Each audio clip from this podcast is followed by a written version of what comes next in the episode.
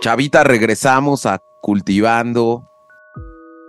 Y en esta ocasión nuevamente traemos, y ya nos hacía falta, un cultivando el miedo. La extrañábamos. Javiera, ¿cómo estás? Así es. Hola chicos, bien.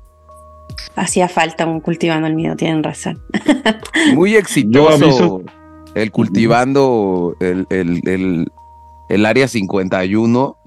La verdad hubo mucha efervescencia del tema, hubieron muchos comentarios en las redes sociales, ¿verdad, Chavita? Sí, jaló bien el episodio. Creo que ya son eh, ya hay fans de, justo de la sección, esperemos que continúe así. pues bueno, estamos buscando temas para ofrecerle a los escuchas, ¿no, James? Y quiero decir que también ya estos, me parece que este capítulo y los que sigue vamos a andar, voy a andar aquí en México, quizás hacemos alguno especial. Y pues nada más. Chavita, pues, Javi, ¿qué traemos en este Cultivando el Miedo? Hoy chicos, el día de hoy vamos a hablar de la leyenda que inspiró a la película de la bruja Blair. ¿Vieron esa película? película? Sí, de los 90, mm. fin, sí, final de los 90, principio de los 2000 mm. fue muy popular. No sé ustedes, pero yo en, esa época era un adolescente y recuerdo que me dio mucho susto la película. Era, era muy novedosa, la verdad es que sí, la disfruté me dio mucho miedo, que era lo que esperaba de la película. No sé ustedes si la vieron y qué les pareció la película. A mí me gustó, sí me dio miedo, porque yo en ese entonces no te aclaraban además si era real el, el video o no. Me acuerdo mucho que decía que habían encontrado ese video en el bosque o, o, por, digamos, en el sitio donde supuestamente desaparecen estos estudiantes que lo filman. Yo sí me quedé con la idea de que era un video real al principio al menos. Ya después obviamente pues ya no lee, lee sobre la película, pero me gustó esta idea de ir siguiendo un personaje que supuestamente es real y va a través del bosque, etcétera. vas, vas, viendo todo lo que le va pasando, ¿no? Pero nunca ves nada. Eso es lo más chistoso que te asustas, pero no ves realmente nunca al monstruo o a la bruja, ¿no, James? Eso es lo que yo leía antes de entrar a este cultivando, que fue un hito de las películas de terror, lo que hizo la bruja de Blair. Este estilo que le llaman metraje encontrado, ¿no? Es esta historia como si fuera grabada por uno de los personajes. y creo que marcó el inicio de grandes películas que luego salieron como estas de actividad paranormal que a mí me trastornan, me, encanta. Exacto, yo creo que fue como una de las películas pioneras de terror. Como decía Chava, si bien a veces uno está ahí muy expectante, te mantiene muy tenso toda la película, o sea, logra realmente captar tu atención y mantenerte ahí estresadísimo en el punto de miedo, pero perfecto. Pero Javi, ¿de dónde viene esto? Uy, mira, hay em, dos posibles fuentes de donde se origina esta mm, eh, leyenda. Una de ellas, la más popular, eh, habla sobre la llegada de un coronel llamado eh, Nathaniel Blair en el año 1630 a un lugar mientras él hacía una expedición en Black Hills, que es un, bosque que queda en, el sector de Maryland. Él quería hacer un fuerte y por esto pide ayuda a los indios nativos americanos, quienes se niegan a entrar al bosque y la dieta a esta persona que era un poco mm, eh, creepy, ¿no? Que el bosque pasaban cosas raras, que mejor no se metiera ahí, que dejara el bosque solo porque habían espíritus. Y bueno, él obviamente no, no hizo caso, pensó que eran supersticiones de estos indios nativos americanos y finalmente decide quedarse y asentarse ahí. Y es donde eh, se construye el fuerte en el año 1635, se funda el pueblo de Blair y ahí comienza a crecer. ¿En qué parte de Estados Unidos es? En Maryland, en, el sector de Maryland. Y luego, eh, bueno, de construir este, este fuerte se empezó a, a, formar este pueblo, el cual era en su mayoría protestantes. Eh, si bien había gente con otras religiones, pero la mayoría era de esta religión. Y el pueblo la verdad es que funcionó bastante bien hasta que 150 años más tarde por ahí por el 1785, comienza, digámoslo así, esta historia negra de este pueblo. Todo comienza con una de las pobladoras que se llamaba Ellie Kedward. Ella era de origen irlandés y fue acusado de brujería en ese entonces. Y esto, la verdad es que fue un poco creepy porque muchos niños del pueblo estuvieron, digámoslo así, perdidos por un par de horas. Y cuando van llegando al pueblo, ellos mencionan, venían con cortes en sus brazos y ellos le mencionaron a sus padres que esta mujer, Ellie Kedward, había, les había extraído sangre. Y ellos no sabían con qué propósito, pero obviamente el pánico empezó a crecer dentro de la población y es cuando fueron a, condenarla ¿no? y a, llamarla de bruja. Y ahí es donde empieza un juicio contra ella. Es interesante, pero bueno, pues eh, en su momento yo creo que sería bueno eh, tener un tema eh, sobre las brujas en este Cultivando el Miedo y de dónde viene toda esta parte, eh, porque tuvo que ver mucho con el tema de la Santa Inquisición y cómo veían en su momento, pues incluso a mujeres que se salían del molde social de esa época, incluso, ¿no? Yo, yo creo que... Exacto.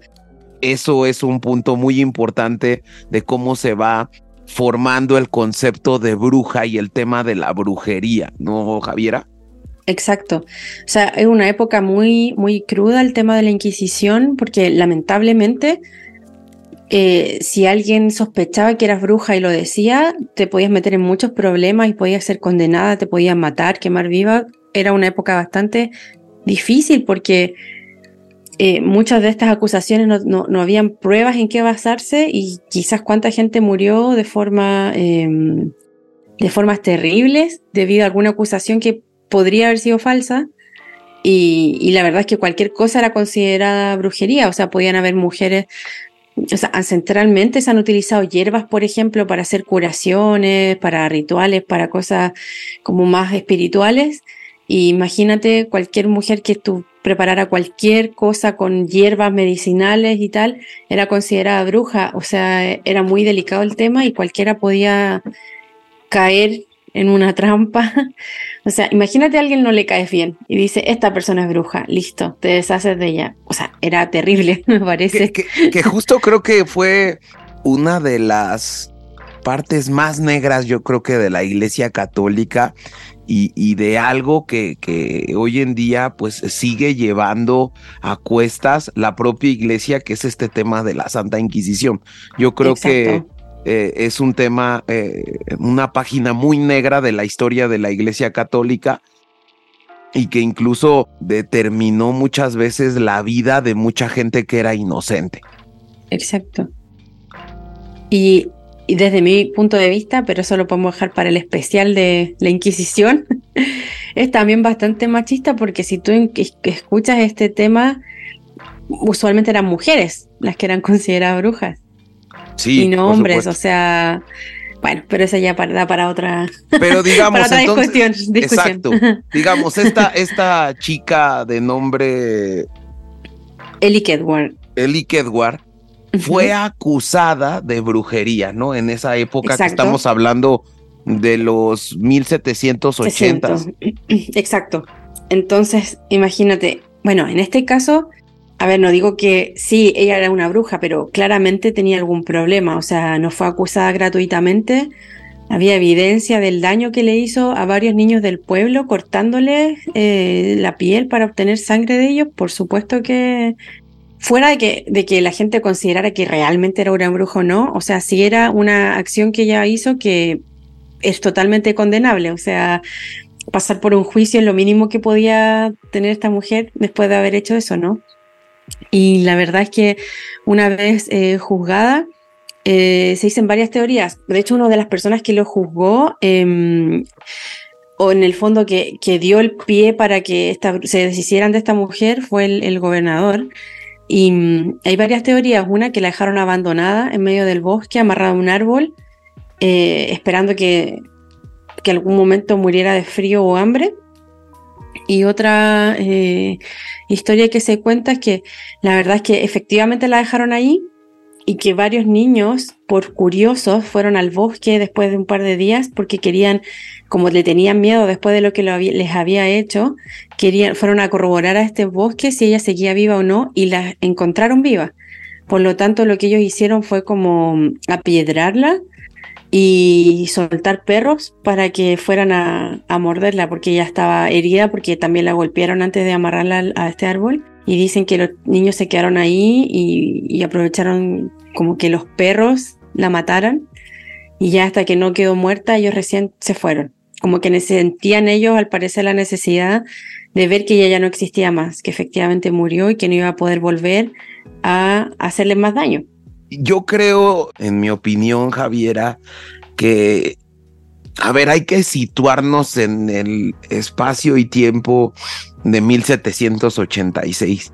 O sea, tenía 10 años Estados Unidos de haber conseguido su independencia, o sea, las 13 colonias estaban formando, habría una mezcla cultural de la gente que llegó de Irlanda, de esta parte de Inglaterra, ¿no? Y yo creo que hubo un mix muy grande de distintas culturas que se estaban juntando y que bueno, pues eh, estaban en esta formación de una nueva sociedad.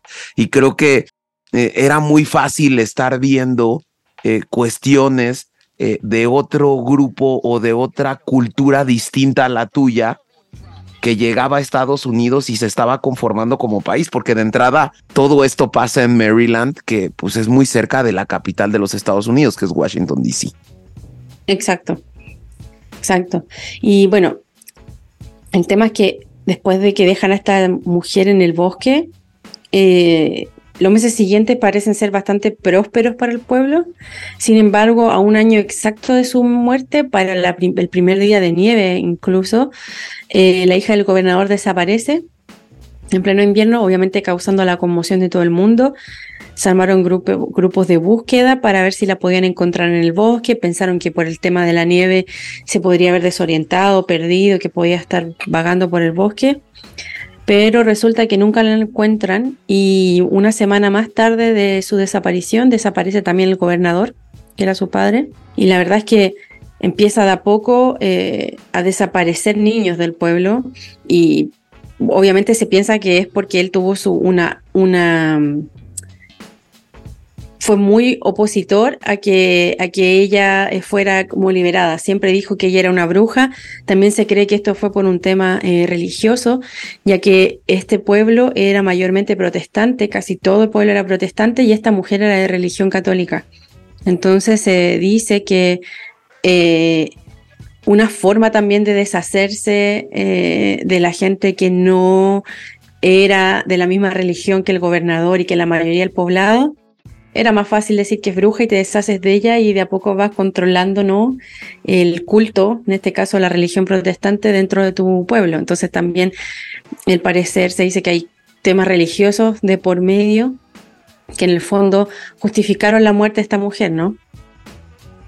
Qué interesante. Yo creo que eh, debe ser algo horrible ese tema, porque eh, creo que yo destaco eso.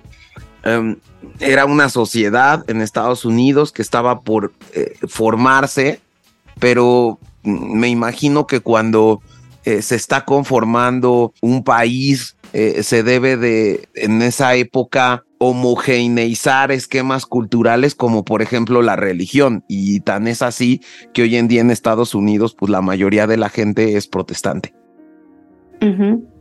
Exacto después de esta desaparición del, gobernador y su hija y un par de niños del pueblo, el pueblo en general eh, cree que este pueblo quedó maldito debido a lo que le hicieron a, esta bruja Eli y decidieron irse de allí.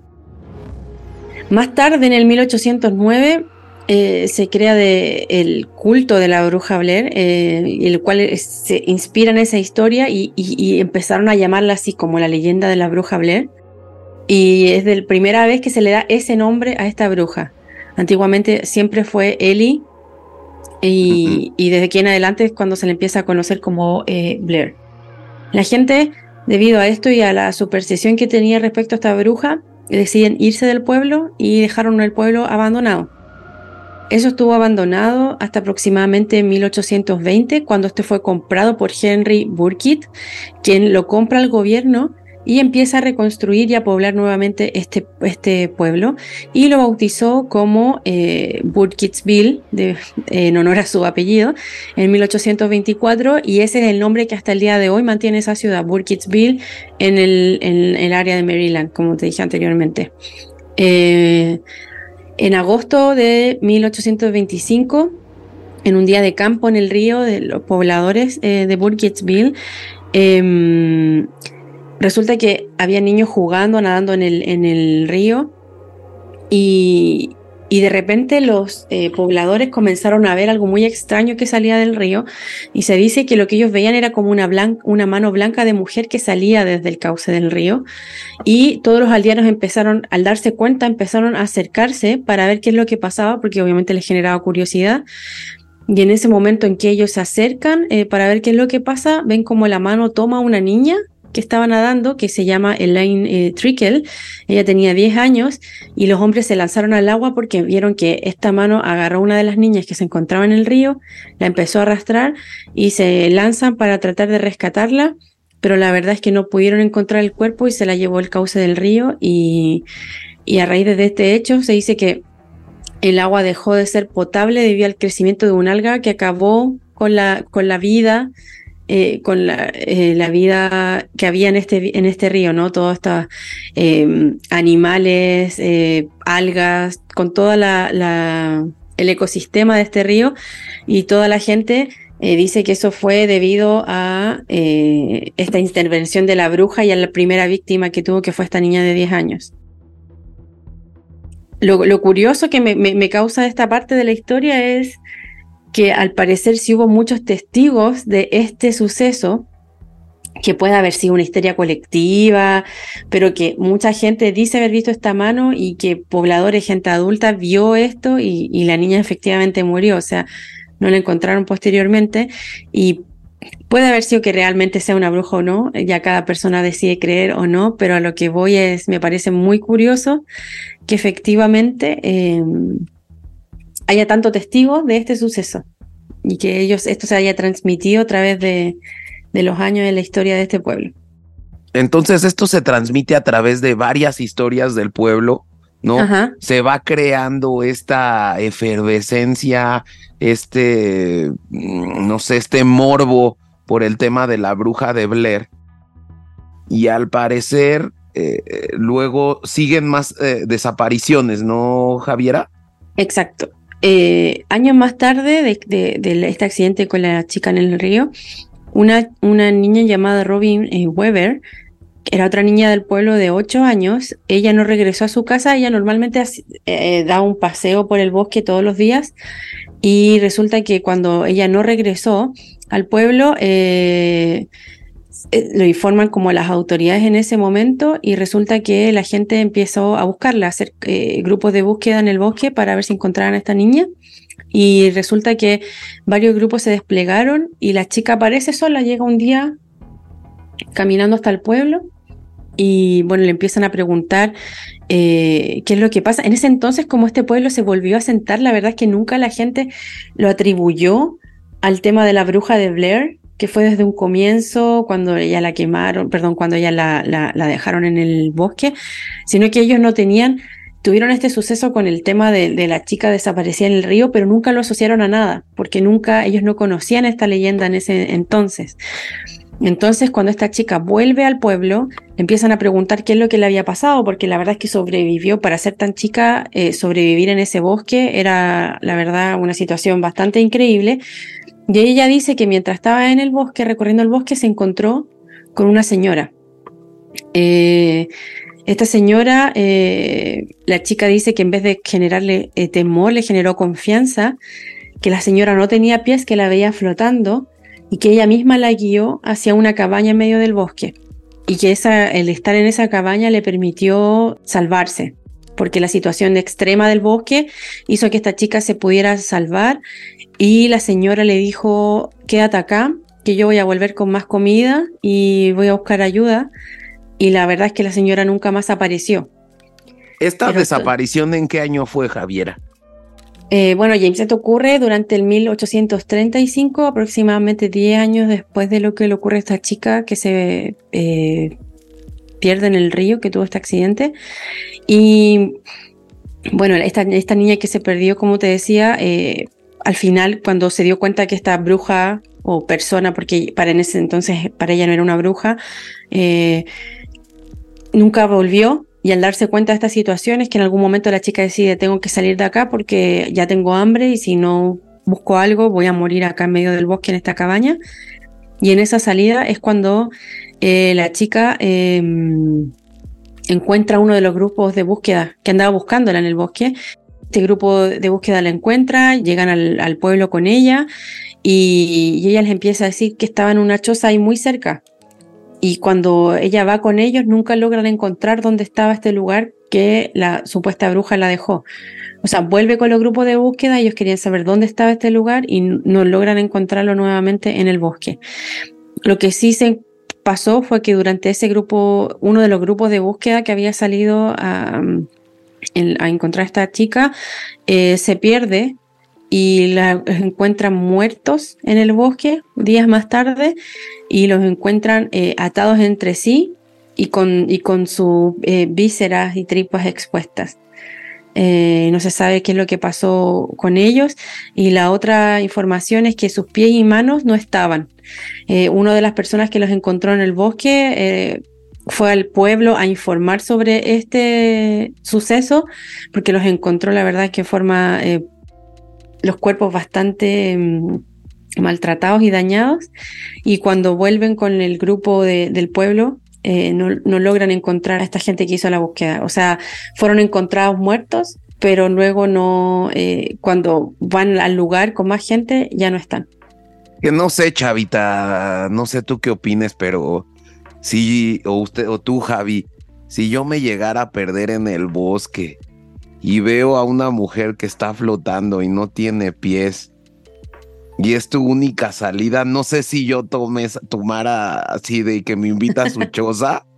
No lo sé. ¿Tú, Javi, te irías ahí a la choza? O sea, yo de partida no, no entraría a un bosque sola caminando, pero ya, ni aunque me paguen. Convengamos eso, o sea, jamás andaría sola en un bosque. Ay, voy a dar un paseo al bosque. Nunca lo he hecho y nunca lo haré. Sola, jamás. Por si acaso. Eh, yo la verdad, yo creo que me quedo solo en el bosque, a menos de que hiciera un frío horrible o estuviera en peligro de algún otro animal. La verdad es que no le aceptaría a ninguna señora o bruja con aspecto de bruja, digamos. A mí la verdad sí, sí me gusta eh, esta, esta parte de la historia, si bien había muchas muy negativas, pero esta parte eh, siento que mm, bueno, si la niña estaba perdida en el bosque y la chica comentó que, que la siguió porque le inspiró confianza, bueno, o sea, ¿quiénes somos nosotros para juzgar? Yo no lo haría, pero a ella le sirvió para salvar su vida.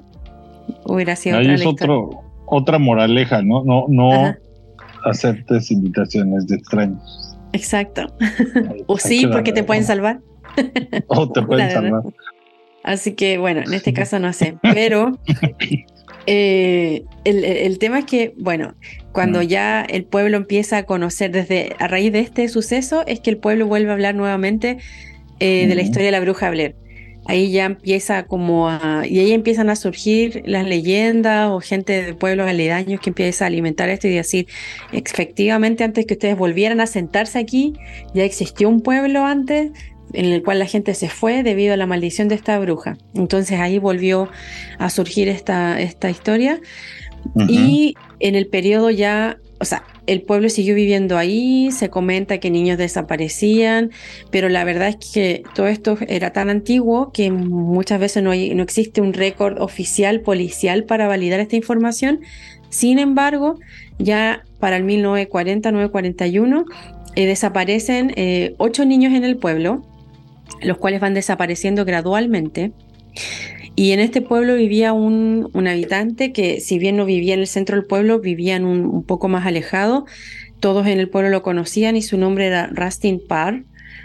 Eh, él vivía en una casa que había sido construida por él eh, y que normalmente visitaba el pueblo para ir a comprar su comida, sus alimentos, y por eso la gente lo, lo conocía, pero era un hombre bastante ermitaño.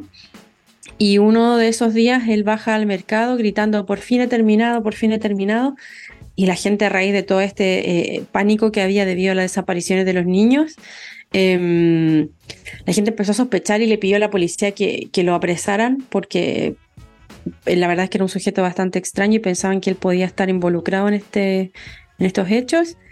Y resulta que mm, efectivamente cuando la policía le dice que sospechaban de él y que si querían ir a su casa, él les dice que sí, que él tenía, eh, que lo acompañaron a su casa porque iban a entender todo. Y cuando estos hombres llegan a su casa encuentran en el patio eh, siete niños enterrados en sus tumbas con evidentes signos de, violencia y estripados y, y, signos de haber, sido de haber sido partícipes de rituales satánicos. Eh, habían solo siete de los niños en su jardín y uno de los niños lo encontraron vivo en el sótano. Él seguía con vida y su nombre es Kyle Brody. O sea, él logró sobrevivir a este ataque y la verdad es que cuando le preguntan por qué hace todo esto, este señor decía que él usualmente iba a caminar al bosque y que él de un tiempo eh, atrás empezó a ver una silueta negra.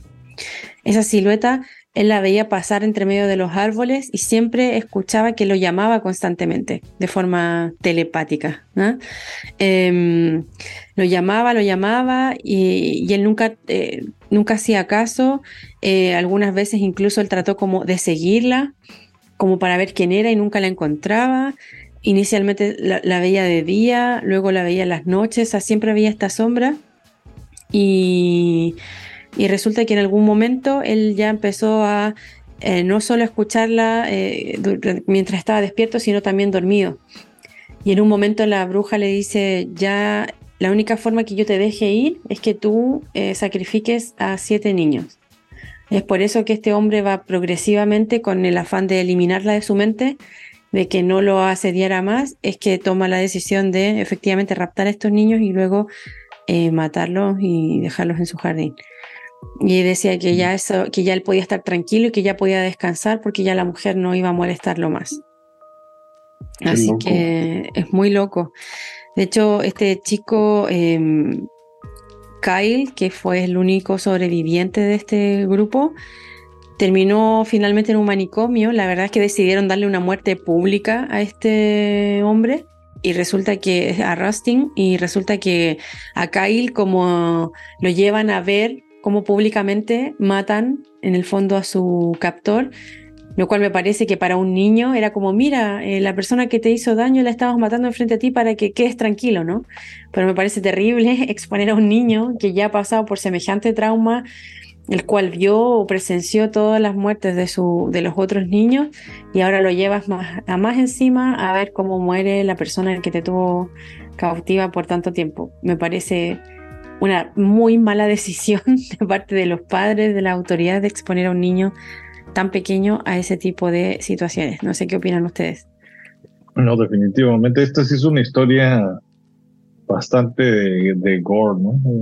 por eso tanto inspiración. Justo la realidad como inspira este tipo de películas eh, tan violentas nos hace dar cuenta que pues al final no es tanta la fantasía, ¿no? Como dicen, la realidad a veces supera la ficción. Eso fue una de las últimas, eh, eh, o digámoslo de la historia más reciente del pueblo respecto a esta historia de la bruja.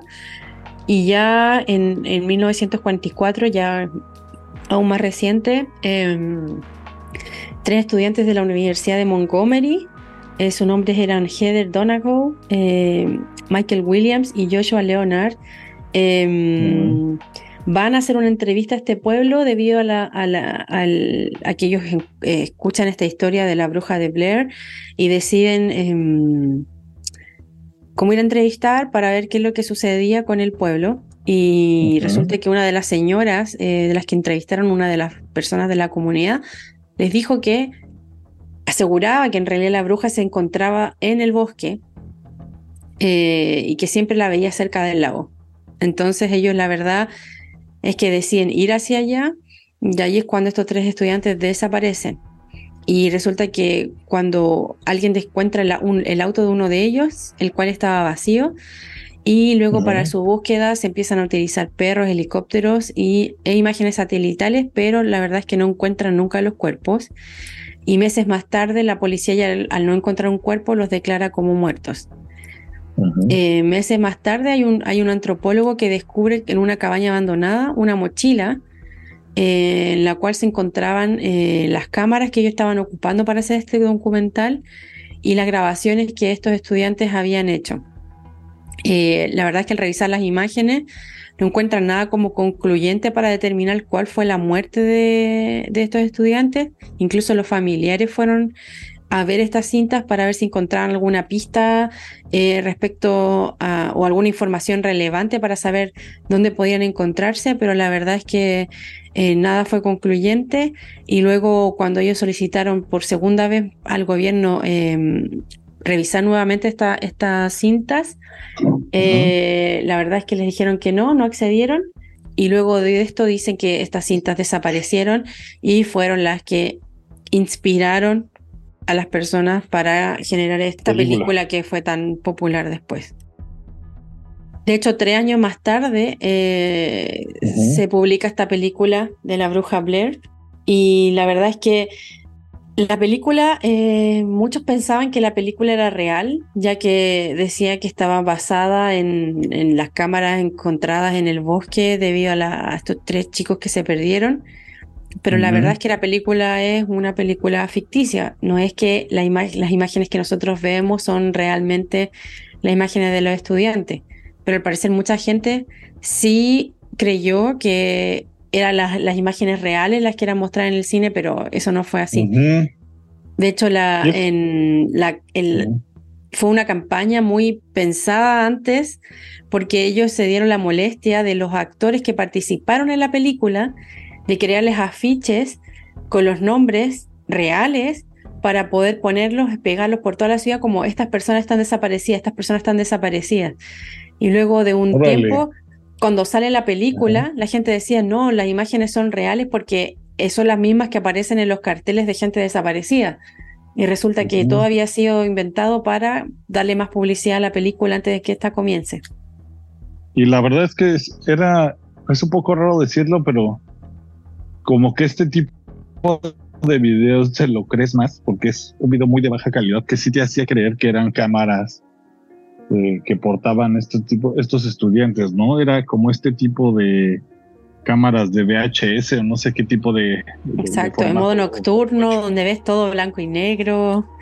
Eh, sí, la verdad es que es bastante creepy. A mí sí me engañó, estaba bueno la idea, ¿no?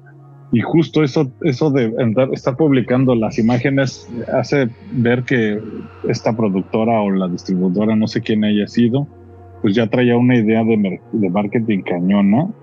Sí, pues bueno. Esta película, chavita, esta, esta película, chavita, que se las recomendamos a quienes nos estén escuchando.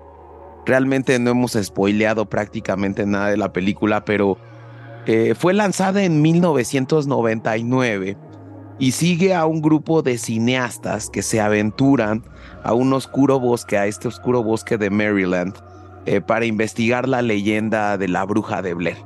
Eh, armados con estas cámaras de video documentan su expedición mientras se adentran cada vez más en, al interior del bosque y se ven envueltos en distintos eventos misteriosos y aterradores.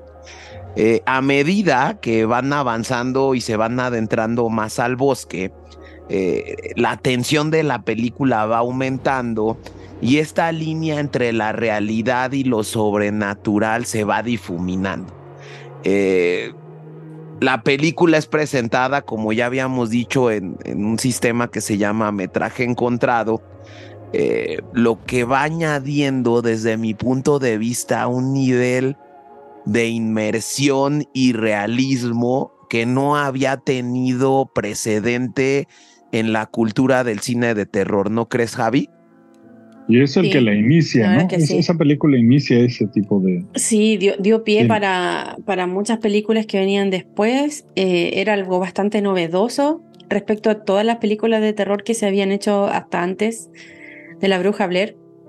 Y la verdad es que fue una fórmula que creo que resultó bastante bien. De hecho, Chava, tú tienes los datos respecto a, cuánto invirtieron en, crear esta película, pero la verdad es que el nivel de marketing o, la publicidad fue tan bien hecha que la verdad es que lograron recaudar, yo creo, una cantidad que no esperaban de dinero.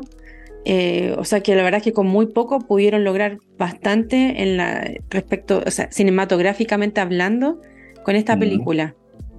Sí, pues yo tenía aquí que, digamos, la primera, el boceto de la película lo armaron con 60 mil dólares.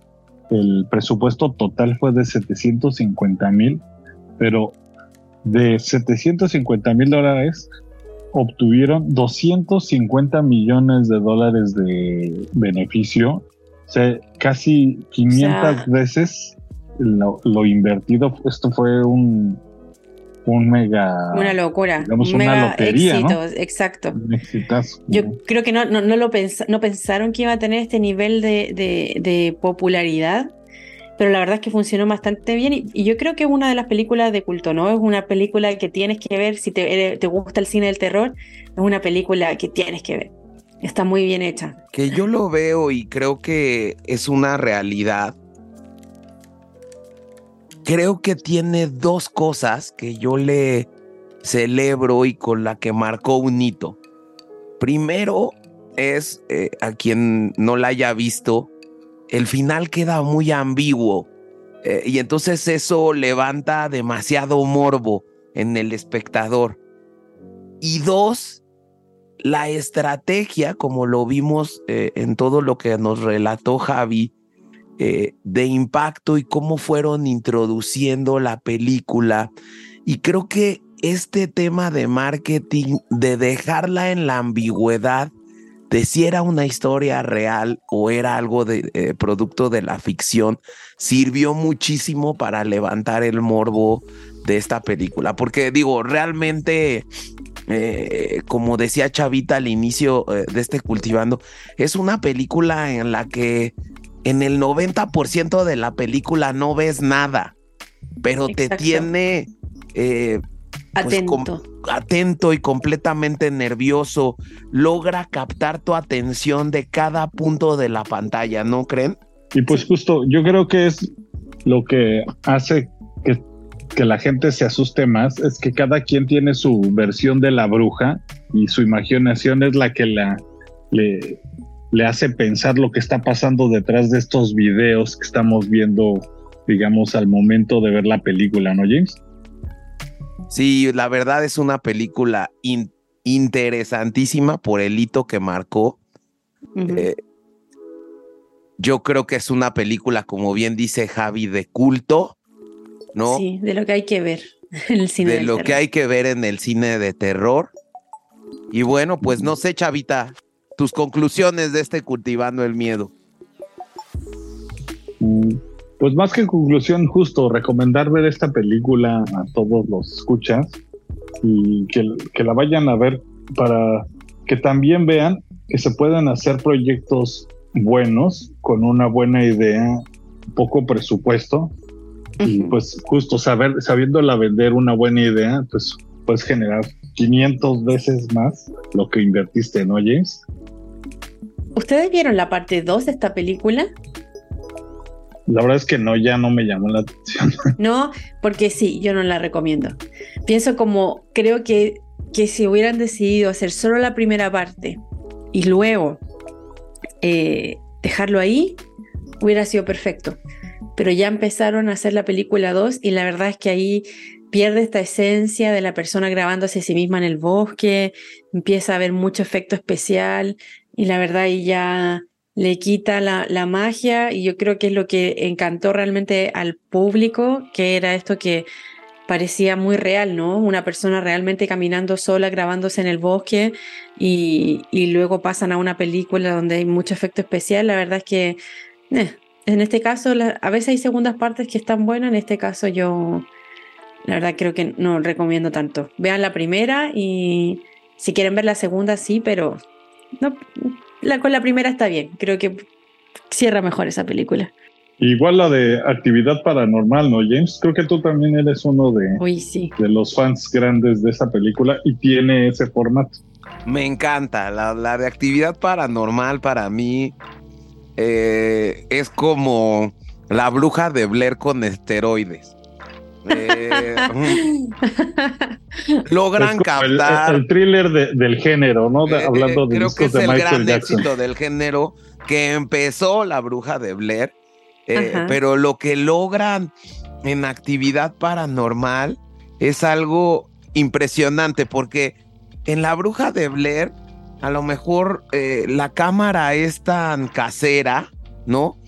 Que muchas veces no te das cuenta de los movimientos eh, que genera, pero la, la, de, la de actividad paranormal está un poquito más pensada y estás todo el tiempo estresado de si se mueve una taza, si se mueve eh, un cubierto, ¿no? Exacto. Te tiene eh, completa, a mí me, me, me, vuelve loco, me trastorna la de actividad paranormal. La 1 y la 2 son bastante buenas. Eh, también la de las brujas que Chavita la otra vez me estaba, me estaba comentando. Sí, yo opino lo mismo respecto a actividad paranormal. la, la, gran diferencia, creo yo, es que en actividad paranormal tú estás muy atento y sí ves cosas. En cambio, Bruja Blair, no ves a la bruja, pero aún así te tiene atrapadísimo todo el tiempo porque tú vas, siento yo, como decía Chava, no ves a la bruja, pero al final tu imaginación va creando algo, le va dando forma a esta bruja. Eh, ver a la gente desesperada en el bosque, yo, yo al menos pienso como, uy, si yo estuviera en un bosque en medio de la noche, con una cámara, no sé si me grabaría, creo que sería lo último que estaría pensando, no sé, es muy loco la verdad. Es muy, muy loco. Cómo te mantiene el suspenso todo el tiempo y sin mostrar nada. es muy loco. Para cerrar este cultivando, primero nuevamente agradecerte. Me pareció un buen, muy buen tema que trajiste al cultivando el miedo, Javi. Muchas gracias. Espero que les guste a todos los audio escuchas. Vamos a seguir hablando de temas de miedo. Eh, se vienen temas muy interesantes. Eh, no se lo pierdan. Y pues para cerrar esto, yo de entrada eh, quería recomendarles un buen podcast que se llama Morras Malditas. son dos chicas que hablan de temas de terror eh, que tuve la oportunidad de conocer en el, en el Festival Mexicano del Podcast. Y son bastante buenas. Eh, escuché el, podcast, me gustó. Eh, muy recomendable. Y Javi, ¿con qué nos vamos para recomendar, para, para cerrar esta parte del cultivando? Em, voy con un clásico, con un clásico porque em, la verdad es que creo que lo disfruté mucho en el concierto es de Guns N' Roses, pero esta canción que olvidé el nombre, de la guerra. Civil War. Civil War. Me fascina. buena, buena, recomendación. Sí, estaba bastante buena, la verdad. Como en vivo la disfruté demasiado. Em, me gustó mucho. Vamos a hacer un cultivando la música de Guns. Está bueno. Yo, yo, eh, Pensé que iba a quedar un poco decepcionada del concierto, no iba con mucha expectativa porque ya, bueno, ha pasado tanta agua abajo del puente de Guns N' Roses que yo dije, bueno, quiero ir a escucharlo una vez antes que, mientras siguen tocando, ¿no? Pero la verdad es que me, sorprendieron. Pensé que Axel Rose iba a estar un poquito más... Eh, Acabado. sí, sí traen. Nosotros los vimos juntos y sí, sí traen. Yo también esperaba menos. Ajá. O sea, a ver, tampoco es como, uff, 100%, o sea, lo entiendo. Yo también me estoy volviendo más vieja y no, tengo la misma habilidad que ese año atrás. Pero, pero, pero, em, sí, la verdad es que el show me sorprendió. evidentemente, evidentemente creo que, como, como bien lo dicen, eh, tuvimos la oportunidad, Chavita, de, de, ver a Guns N' Roses en, en un festival en Austin, Texas. Y a ver, no vas a ver al Axel Rose de los 90 que anda en trusa y con un lavadero espectacular. pero bueno, pues vas a ver a un Axel que sigue cantando bien a pesar de las circunstancias Sí, y de sí, sí. todo lo que vivieron. pues, Digo, y, y también vas a ver a Slash eh, y a Dove eh, eh, tocando muy bien. O sea, Slash, yo no sé, es como literalmente la guitarra una prolongación de su brazo, porque él lo hace como, así como yo, cuando yo me echo a ver Netflix, así de tranquilo, él está con su guitarra, dando lo mejor de sí. Así que la verdad es que sí, súper bueno, súper Pronto bueno. tendremos un cultivando la música con Guns. Pues vámonos, chavita. Gracias, Javi. Sí. Ok, chicos, que estén bien. Hasta, Hasta la luego. próxima. Nos vemos. Y estuvieron en Cultivando el Miedo.